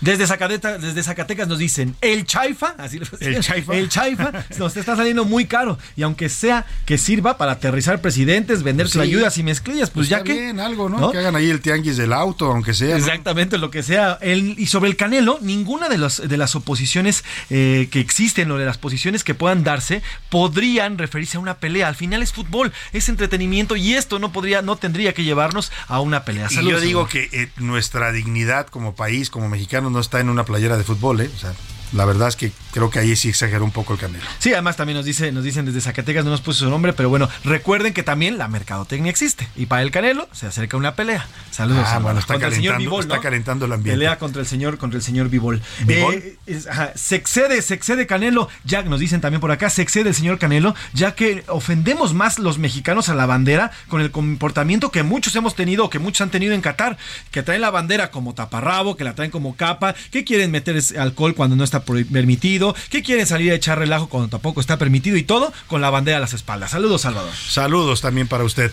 Vamos a ver rápidamente qué dice la comunidad Twitter en arroba García Laura. Bueno, pues vamos con nuestra pregunta de eh, que si le parece justo que los consumidores paguemos por la inseguridad, pues esto ha provocado que la inflación pegue en 2%, el 41% dice que no, que no es justo, el 3% sí es impuesto de facto y el 56% que pues es un reflejo del fracaso de la seguridad. Claro. ¿no? Y, y sobre qué le parece sobre esta ofensa o supuesta ofensa contra la playera de México, el 30% sí, sí considera que fue una ofensa, el 70% que no, que no hubo nada, nada de qué, echa- de qué hacerse la de haciendo todos pleito a Messi, ¿no? Bueno. Pero es que el tema aquí también del Canelo es que no solamente agarró contra Messi, porque luego le empezaron a decir y empezó a despotricar contra mí, contra Faitelson, contra Layun. No, Bueno, y, se estuvo y yendo además contra hubo, argentinos que también se engancharon, Sí, ¿eh? Argentinos argentinos que le contestaron al Canelo Sí. y estaban también echando pleito. La verdad es que, pues es fútbol, hombre, no, se apasione tanto. Y recordemos que es espectáculo. Sí, esto es un espectáculo, no es nada más. ¿Qué más, Laura? Pues hasta ahorita son todos Son los todos los, temas. ¿Hay más saludos, José Luis? Sí, tenemos muchísimos más saludos. Nos escriben también, eh, nos escriben desde La Laguna. Saludos, saludos. Eh, hola Salvador, Milka, Laura y todo el gran equipo de José Luis. Soy Alberto desde Colima. Lo único que justificaría a la IFA sería un volumen de vuelos redituable. Hoy ese aeropuerto no se justifica en absolutamente nada. Saludos Salvador, nos dice Alberto desde Colima. Marta Huerta, yo hago excursiones y nos ha tocado ver cómo los traileros son detenidos, cómo son asaltados y cómo no hay seguridad en las carreteras. Hay Saludos, infinidad de videos que circulan en redes sociales porque ya los trailers, la mayoría traen cámaras, es parte de la inversión que tienen que hacer los dueños de empresas o los dueños de trailers para pues, la seguridad. Entonces graban el momento en que los paran con violencia, los sacan, a muchos se los llevan secuestrados en lo que vacían el tráiler, algunos los matan, otros se bajan del... He visto videos Sí. donde el trailero de plano trata de huir y cuando ve que lo están cercando porque lo persiguen en camionetas, pues de plano a- se baja y se va corriendo. ¿eh? Dice ahí, sí, sí. llévense lo que quieran, yo salvo mi vida. Yo, ¿no? yo, yo sí quisiera hacer aquí un comentario al calce. Eh, pues esto pasa porque hay un mercado que lo compra. Sí, ¿no? porque O la sea, gente compra mercancía exacto. robada. No, yo, yo, yo que he ido a mercados de, por ejemplo, en la Guerrero, venden, Laura. Todos. Entonces, Todo. eh, eh, de mi colón. Entonces, hay un mercado y por eso existe, que es como hacemos el asunto de la droga. Mientras haya mercado, esto va a seguir pasando y desafortunadamente pueden poner del kilómetro 5 al 7 seguridad y en el kilómetro 10 al 20 ahí van a agarrar. Y lo grave es que ahora ya no es una acción de, de banditas pequeñas, de asaltantes, no, no, no, estamos hablando de crimen organizado. Ya el narco, para que me entienda, se metió a robar trailers, a robar eh, trenes, porque ve pues, que hay impunidad, como el gobierno no hace nada, ¿no? El presidente ni siquiera habla de ese tema, ¿no? Los transportistas lo han denunciado, han hecho paros, aquí hemos tenido entrevistas con ellos, han pedido seguridad en las carreteras, pero bueno, pues esto está creciendo cada vez más y nos está pegando a todos en el- la inflación que también sube los precios de los productos por la inseguridad. Felipe de León también nos saluda. Hay una sistemática omisión de los gobiernos federales y estatales con las bandas dedicadas al robo de transporte de carga en nuestro país. Así que ha sido un descuido por parte también del el gobierno mexicano. También nos dice, eh, saludos Salvador, la Barbie fue liberado en Estados Unidos a petición del gobierno mexicano y sus amigos narcos. Así nos dice Juan Manuel desde Iztapalapa. Nos mandan muchos saludos, saludos desde la colonia San Martín. Saludos también a La Laguna, saludos a Oaxaca que nos están escuchando. Hola Salvador, eh, Laura Garza, servidora. Eh, la discusión no es con la FIL, es contra los, eh, los, aquí nos hablan ya de la FIL, justamente del tema que estábamos y hemos tocado toda esta semana. La discusión no es con la FIL, el tema es con el señor Padilla. Con Raúl Padilla Pues y su ento- servilleta pero entonces, ¿por qué boicotear a la FIL? Por eso decía yo que boicotea a Padilla, ¿no? Que vaya y le boicotee su casa, qué sé yo, o que lo investigue si tiene pruebas porque dice que es un corrupto y un cacique, dice Alfaro. Pues él tiene autoridades, gobierno de Jalisco, tiene una fiscalía, podrían investigarlo. Totalmente. Pero boicotear un evento cultural como es la FIL, ¿qué sentido Internacional. tiene? Internacional. Internacional. El más importante y hacer berrinche al gobernador y hacer una marcha en contra de un evento cultural, eso la verdad parece pues un despropósito, ¿no? Una, una acción casi infantil del Una gobernador, una rabieta del gobernador de, de- de Jalisco. Saúl Ravira nos dice, entendamos que la reforma electoral no va a pasar, pero es una buena oportunidad para, re- para revisar todo nuestro sistema electoral. Saludos, Salvador. Muchas gracias, saludos también para ustedes. Gracias a todos por comunicarse, mandarnos sus mensajes, comentarios. Siempre sabe que los tomamos en cuenta y los escuchamos. Y es momento, gracias Laura, gracias José Luis, Gracias, Salvador. de irnos a más información. A la una, con Salvador García Soto.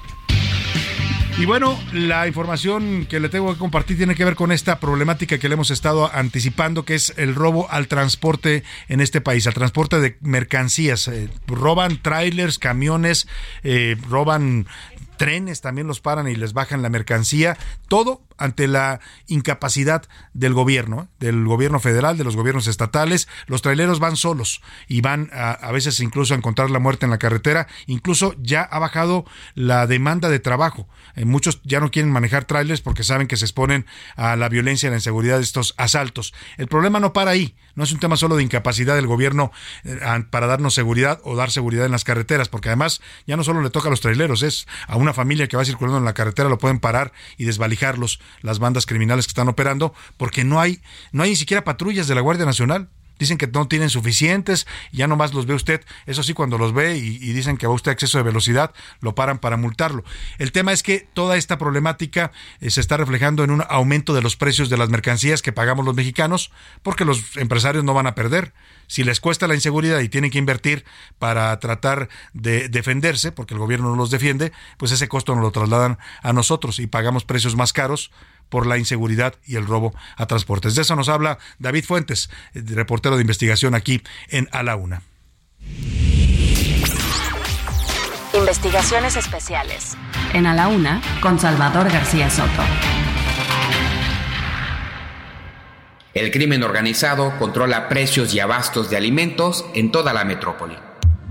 ¿Creía usted que los altos precios en la canasta básica, carnes, frutas o verduras, es solo consecuencia de la crisis que atraviesa el país?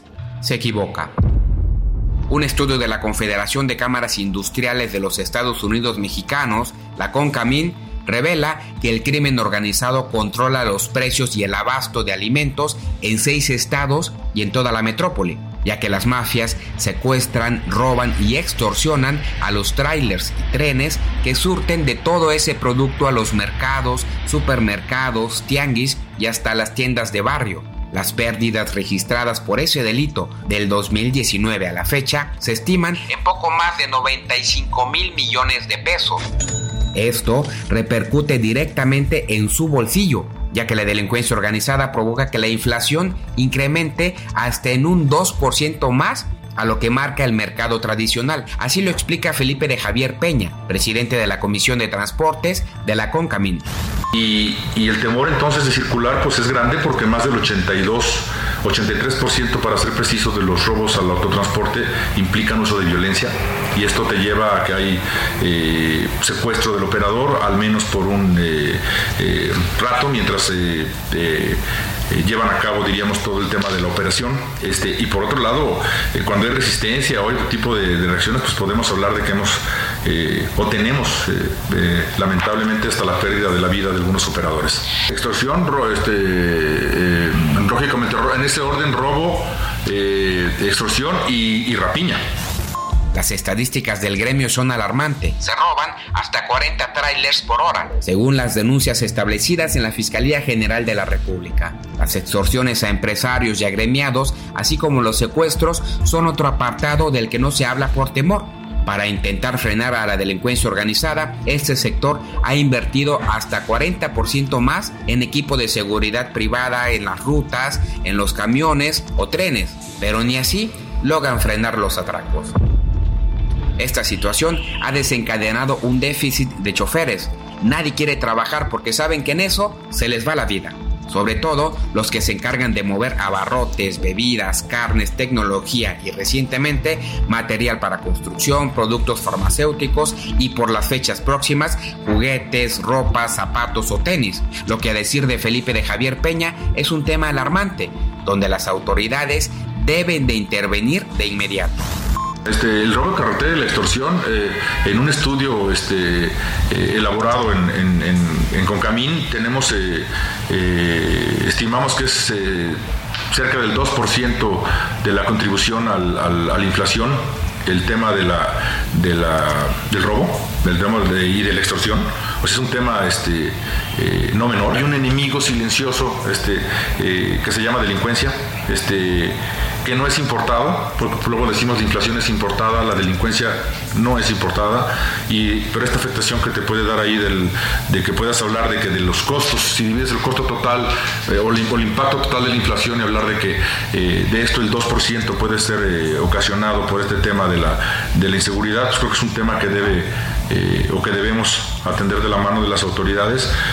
El problema parece no tener fin. Solo durante este año el delito incrementó 7.8% en comparación al año pasado, lo que seguirá afectando la inflación y los precios de la canasta básica. Si bien los robos se concentran en las carreteras libres y autopistas del Estado de México, Puebla, Michoacán y Guanajuato, el gremio ha solicitado ayuda a la Guardia Nacional, pero ni con ellos pueden poner un alto a la delincuencia organizada. Tampoco parece surtir efecto el que de manera particular incrementen las medidas de seguridad. Entonces, el panorama se ve complicado para el ciudadano de a pie, pues al final del día alguien tiene que pagar por esas pérdidas económicas, y esos somos usted y yo, al momento de ir a cualquier lugar a comprar la canasta básica. Para A la Una con Salvador García Soto, reportó David Fuentes. Pues ahí está, esa es la realidad, nos está golpeando la inseguridad. No solo es el robo a transporte, ¿eh? también le habíamos comentado aquí, le hicimos también un reportaje sobre eh, cómo el- los precios del aguacate se, se aumentan también, porque los productores de aguacate tienen que pagar de- eh, derecho de piso, extorsión, le están cobrando un peso por cada aguacate, por cada kilo de aguacate exportado. Son ganancias millonarias las que se lleva el crimen organizado. Hicimos la cuenta y se llevan miles, cientos de miles de pesos, cientos de miles de millones de pesos cada año y cada mes y cada día por los aguacates producidos en México y exportados a los Estados Unidos. Así nos está golpeando, igual pasó con el pollo en algún momento, el, cobro de derecho de piso hizo que aumentaran los precios del pollo, en fin, es la inflación grave que padecemos. Vámonos a la pausa con música, lo dejo con esto y regreso. Se llamaba Rosario, del barrio la manda más, con su pistola en la mano, siempre en odios y desengaños. Rosario era la number one, nunca amó ni la amaron, y en sus ojos siempre el dolor existió, todo fue porque en su niñez. No le cambies. Estás en A la Una con Salvador García Soto. Información útil y análisis puntual. En un momento regresamos. Ya estamos de vuelta en A la Una con Salvador García Soto. Tu compañía diaria al mediodía. En Soriana encuentras la mayor calidad. Aprovecha que el pollo entero fresco está a 39.90 el kilo. Sí, a solo 39.90 el kilo. O lleva carne molida de res 80-20 a solo 87.90 el kilo. Sí, a solo 87.90 el kilo. Soriana, la de todos los mexicanos. A noviembre 30, aplica restricciones. La nueva promo del buen mes de Total Play está impresionante. Porque es una promo que sí es promo. Llévate 150 canales, 100 en HD para que veas tus programas favoritos, además de 50 megas extra para navegar, un servicio de TV adicional por 4 meses y por tiempo limitado, el nuevo Total Play TV y un Wi-Fi Pro sin costo de por vida. Cámbiate ya y vive la experiencia Total Play. El libro más codiciado de la saga Harry Potter es, curiosamente, Los cuentos de Beedle el Bardo. Se buscan en concreto siete copias que la autora de la saga, J.K. Rowling, escribió a mano y cuyas portadas tienen joyas incrustadas. Yo quiero decir si puedo pedir que este cáliz ya no deseo su amargura ahora quema y yo he cambiado y no sé porque he empezado. Yo tenía fe cuando comencé. Estoy triste y cansado. Mi camino de tres años me parece que son treinta y qué más puede un hombre hacer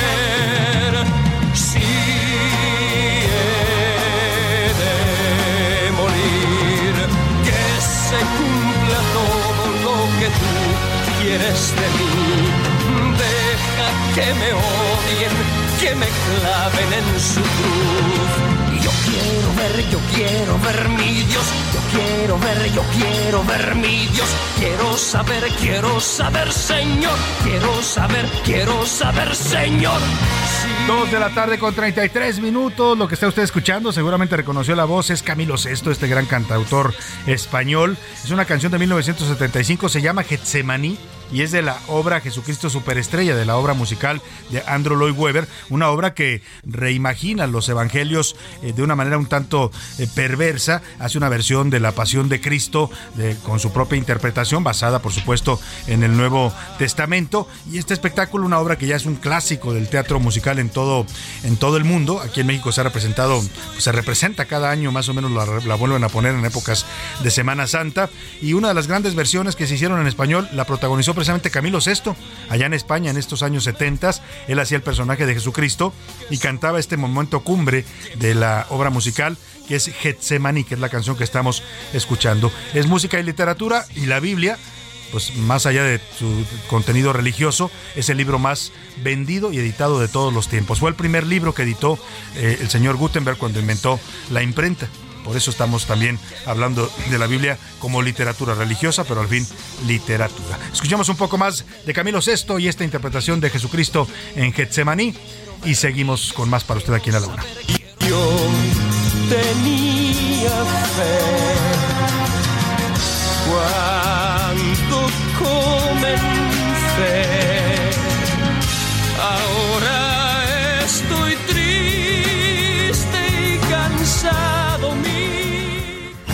A la una, con Salvador García Soto. El ojo público. En A la Una tenemos la visión de los temas que te interesan en voz de personajes de la academia, la política y la sociedad. Hoy escuchamos a Maite Azuela en Romper la Confusión. El ojo público. Buenas tardes, Salvador. Me da mucho gusto saludarte como todos los martes a ti y a nuestro auditorio. Sé que la discusión de este arranque de semana está atrapada en las reacciones a la marcha del domingo, pero seamos cuidadosos porque se nos pueden ir asuntos importantes para el presente y el futuro del país que se están definiendo mientras hay juego de fuercitas en la plancha del Zócalo. Resulta que después de más de dos años de que la Suprema Corte de Justicia de la Nación recibió ocho acciones y controversias de inconstitucionalidad de la militarización de la seguridad pública, esta semana iniciará la resolución de la primera de al menos estas ocho acciones. Justamente ayer llegó al Pleno del Alto Tribunal el proyecto de la controversia constitucional 90-2020 promovida por la Cámara de Diputados, en la cual se reclama que es inválido el llamado acuerdo militarista del presidente Andrés Manuel López Obrador, que se publicó justamente el 11 de mayo de 2020 en el Diario Oficial de la Federación. ¿Por qué esta invalidez? Porque los legisladores que la presentaron consideraron que excedió las competencias al normalizar y extender el uso de las Fuerzas Armadas en las labores de seguridad.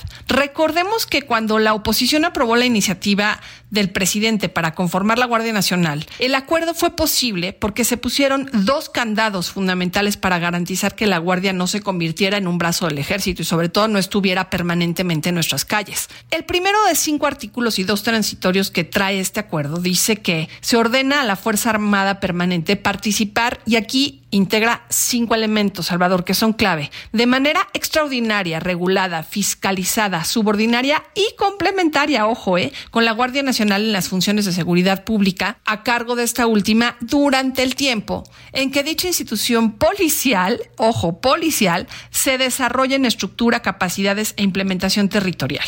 Recordemos que en este primer transitorio se indicaba que tendría una vigencia de hasta el 27 de marzo de 2024. Y bueno, pues hoy todos sabemos que la iniciativa del presidente pasó por encima de este transitorio constitucional y que no solo postergó la presencia de la Guardia Nacional hasta el 2028, sino que no respetó la instrucción constitucional de que las Fuerzas Armadas solo complementan con los criterios que ya les mencioné las acciones de la Guardia, ya que la Guardia Nacional hoy está conformada pues al menos por un 80% de soldados, de militares y ya está bajo el mando de la Sedena. La ministra Ríos Farhat había hecho llegar ya el proyecto a la Secretaría de la Suprema Corte de Justicia y pues tenemos todas y todos que estar atentos para ver si los ministros de la Suprema Corte de Justicia de la Nación, justo a un mes de que Saldívar concluya su periodo, van a mostrar si su compromiso está con la Constitución o si es más fuerte su lealtad y están con el presidente. Pues nos escuchamos el próximo martes, Salvador. Ojalá tengamos más noticias sobre este asunto. A la una, con Salvador García Soto.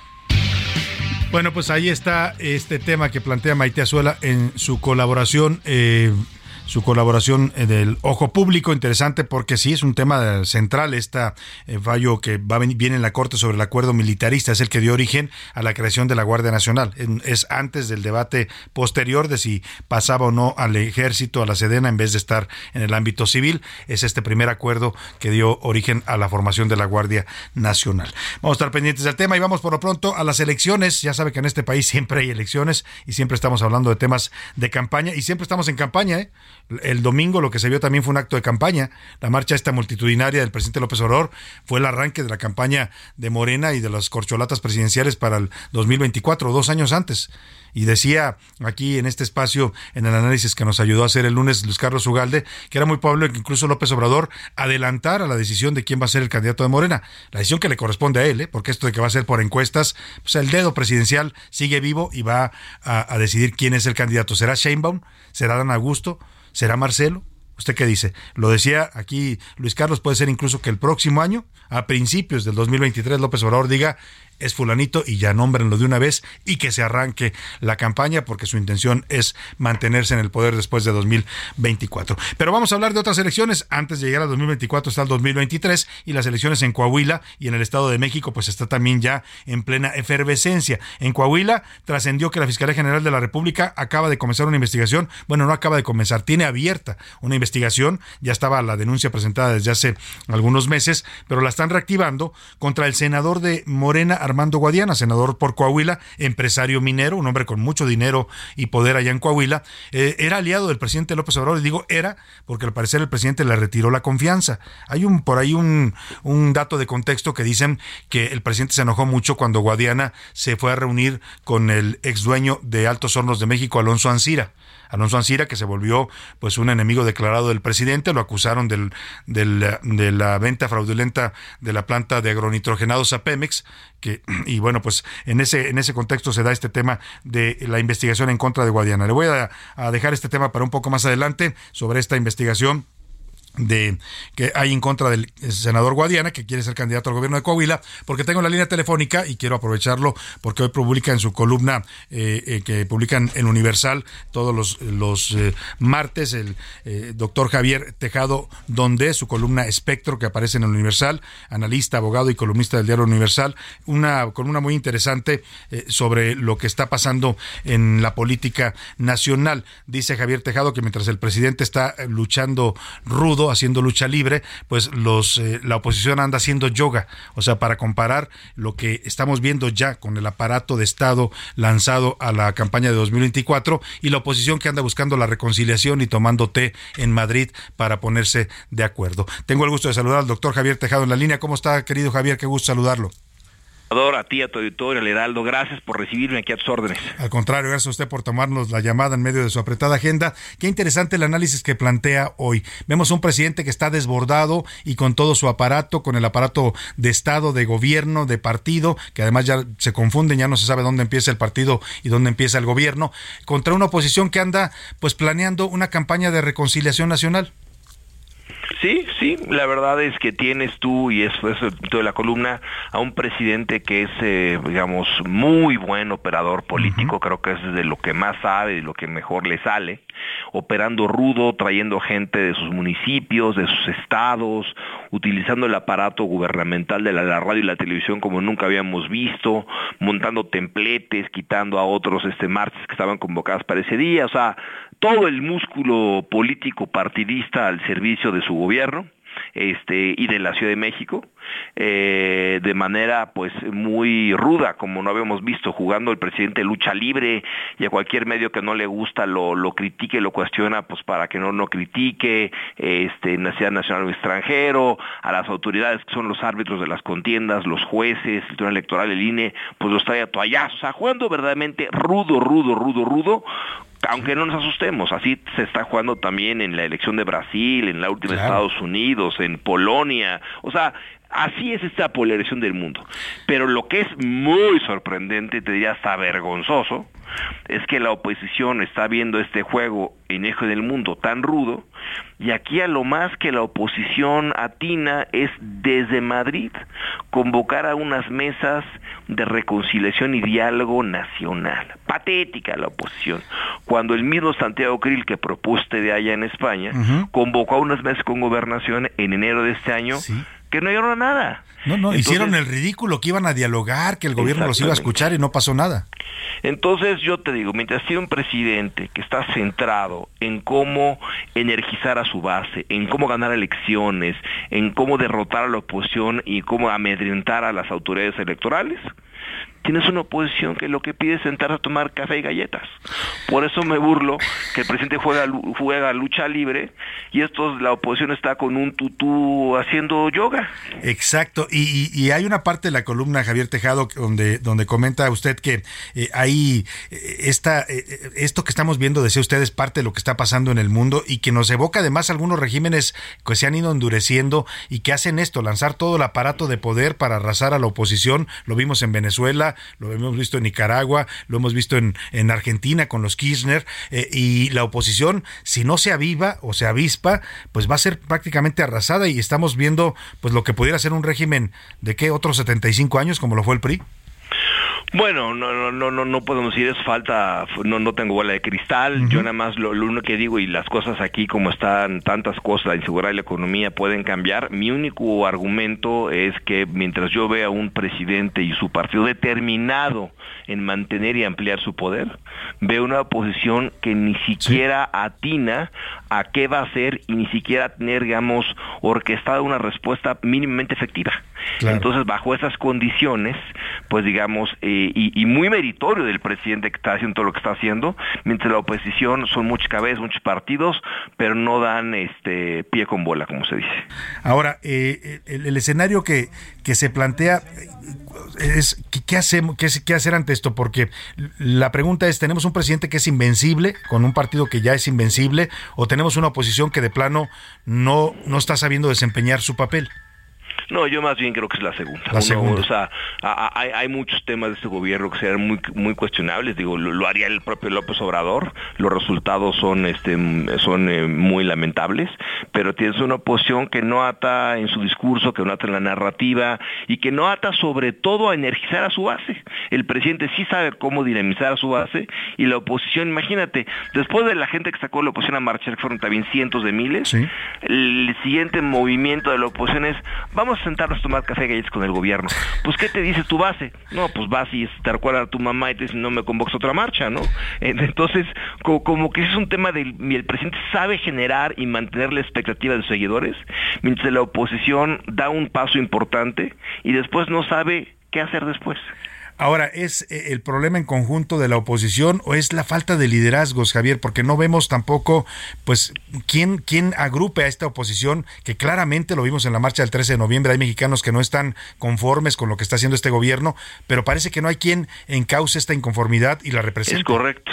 Eh, no hay eh, un liderazgo claro, no hay quien encabece, no hay quien lidere como sí lidera el presidente y eso cada día es más costoso para el gobierno. Y Morena, sabiendo que es importante posicionar a sus candidatos, pues quien sea su candidato yo creo que va a estar para abril del año entrante ya esté haciendo campaña por todo el país de manera abierta, mientras la oposición no saben si van a estar unidos o no, quién los va a representar, entonces la oposición sigue perdiendo y oportunidades para conquistar el voto popular. Pues vamos a ver, vamos a ver qué pasa con la oposición, Javier, y también con este movimiento social que se asomó ya el 13 de noviembre y vamos a ver qué cauce logra tener o si de plano se pierde ahí entre la falta de liderazgo y la desorganización y falta también de talante de la oposición mexicana. Javier Tejado Donde, doctor, le agradecemos mucho este análisis. Muchas Buen gracias. Y lo recomiendo que lo lea siempre los martes en el Universal, publica su columna Espectro, siempre trae temas interesantes de política, de telecomunicaciones, él es experto en temas de telecomunicaciones, es un directivo también importante de la empresa Televisa.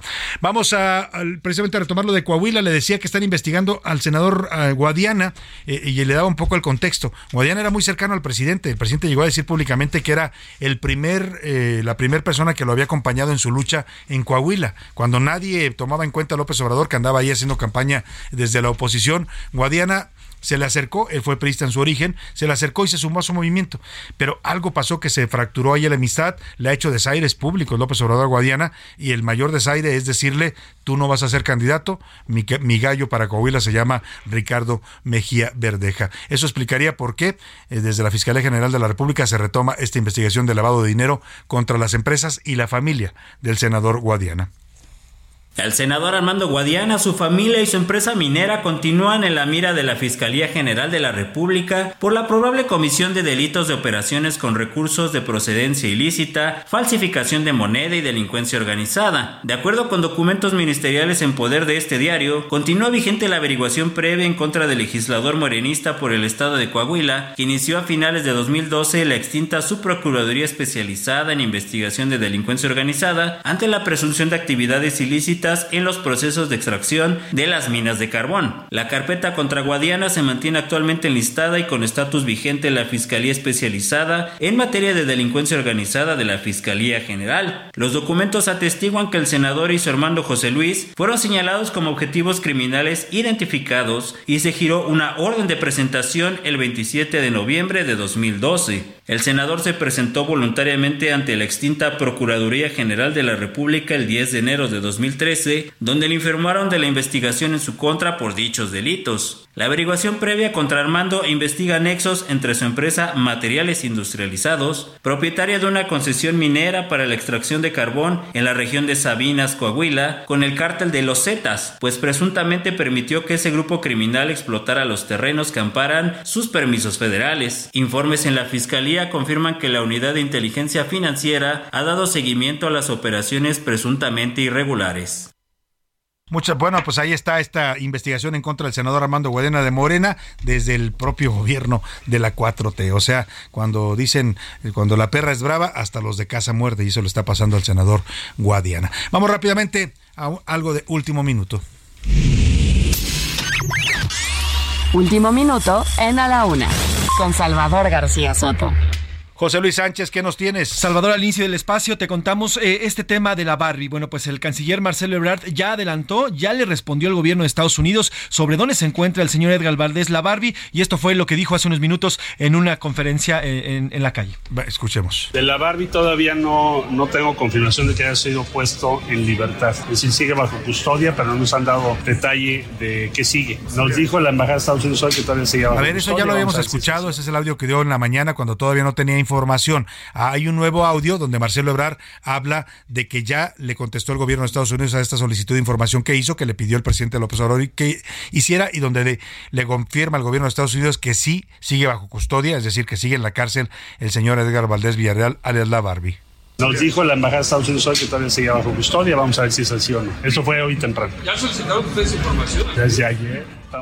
Bueno, pues que está bajo custodia, pero lo que es un hecho es que ya no está en el penal de Florida, José Luis. Así es, y bueno, pues coincidentemente, pues existe también este tema del señor García Luna que le fue movido su juicio, Le fue Ya- ya lo fue pospuesto. hasta el 13 de enero del próximo año, y bueno, aquí se lo informamos, veremos a ver. Vamos a ver si la relación. Barbie no termina testificando en contra de García Luna.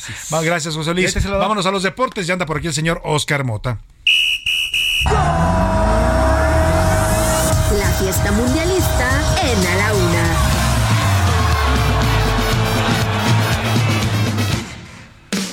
Oscar Mota, ¿cómo estás? ¿Cómo va el duelo? Casi guerra entre Estados Unidos e Irán. Santa madre, querido Salvador García Soto. Hoy un gran día para ganar. Están unos minutos de terminar el partido. Va ganando Estados Unidos 1-0. Con este resultado, Estados Unidos pasaría a la siguiente ronda invictos, sin perder y anotando goles. Que Lo- los que algo eran los pequeños del fútbol eh, de, América. Y que no fueron al Mundial pasado. CONCACAF. Y que no fueron al Mundial pasado. Entonces, importante. Qué vergüenza, In- Inglaterra qué del otro lado está ganando 3 a 0 a Gales. Ellos ya amarran entonces este primer lugar de- del grupo. Entonces, insisto, Estados Unidos en unos instantes más estará ganando. Siguiendo con el tema mundialista, pues bueno, hoy por la mañana Senegal deja fuera la selección de Ecuador. Un eh, partido importante, un partido tremendo. Le mandamos un abrazo a los hermanos ecuatorianos. Hicieron un gran mundial, un gran partido. Pero bueno, así es como se juega el mundial. Y así se pierde también. Si vas a perder, correcto. que te la Claro, partan claro, ¿no?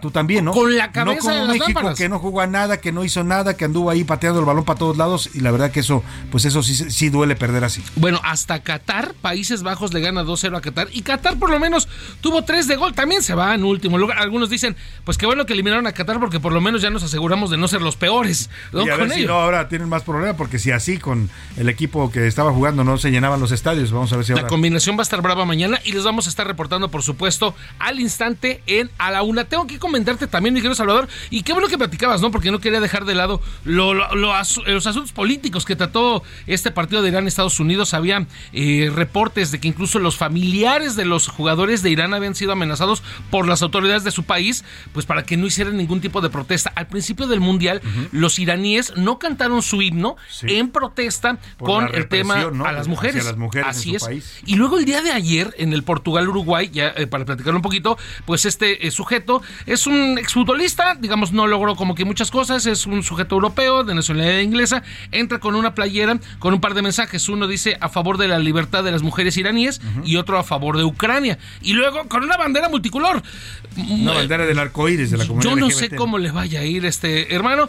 Algunos dirán por ahí este compa ya está muerto, es ¿no? Dice la canción. Pues por lo menos es valiente, pero va a acabar en una prisión allá en Qatar. En el mejor No, de los Esperemos casos, que ¿no? no, ¿no? Yo creo que su, su embajada ya lo estará defendiendo. Es correcto. Por último, querido Salvador Julio César Chávez, así fue nombrado y eh, recibió obviamente su reconocimiento como ganador del Premio Nacional del Deporte 2022. Venga.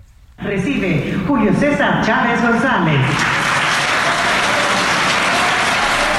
El aplauso a todos y todos los ganadores. Merecidísimo, ¿no? Para el y todos los ganadores iban a tomarse la foto con el gran César del es un boxeo. ídolo, sigue siendo un ídolo. Muchas gracias. Oscar Ay, un gran Mota. día para ganar. José Luis Sánchez, de último minuto, ¿qué nos tienes? De último minuto, Salvador, la Suprema Corte de Justicia de la Nación, con ocho de los once ministros, acaba de validar el acuerdo presidencial que permite a las Fuerzas Armadas involucrarse en labores de seguridad pública hasta el 2028. Así que avalado. Es el decreto de 2020. Justamente. Maite Azuela en el Ojo Público hablaba hoy de eso que iba a pasar, si la Corte iba a estar del lado de la Constitución o del lado de la 4T. Pues juzgue usted. Por mayoría deciden que ese decreto es válido y lo cual le da al presidente ya los elementos para seguir utilizando el ejército en labores de seguridad pública. Nos despedimos de usted. Todo este equipo le dice gracias, que pase una excelente tarde, provecho. Lo dejo con Adriana Delgado y el dedo en la llaga y todos lo esperamos aquí mañana a la una. Hasta pronto.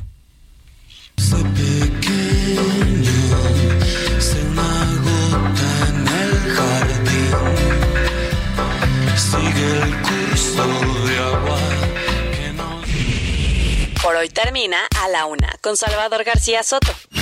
El espacio que te escucha, acompaña e informa. A la Una con Salvador García Soto.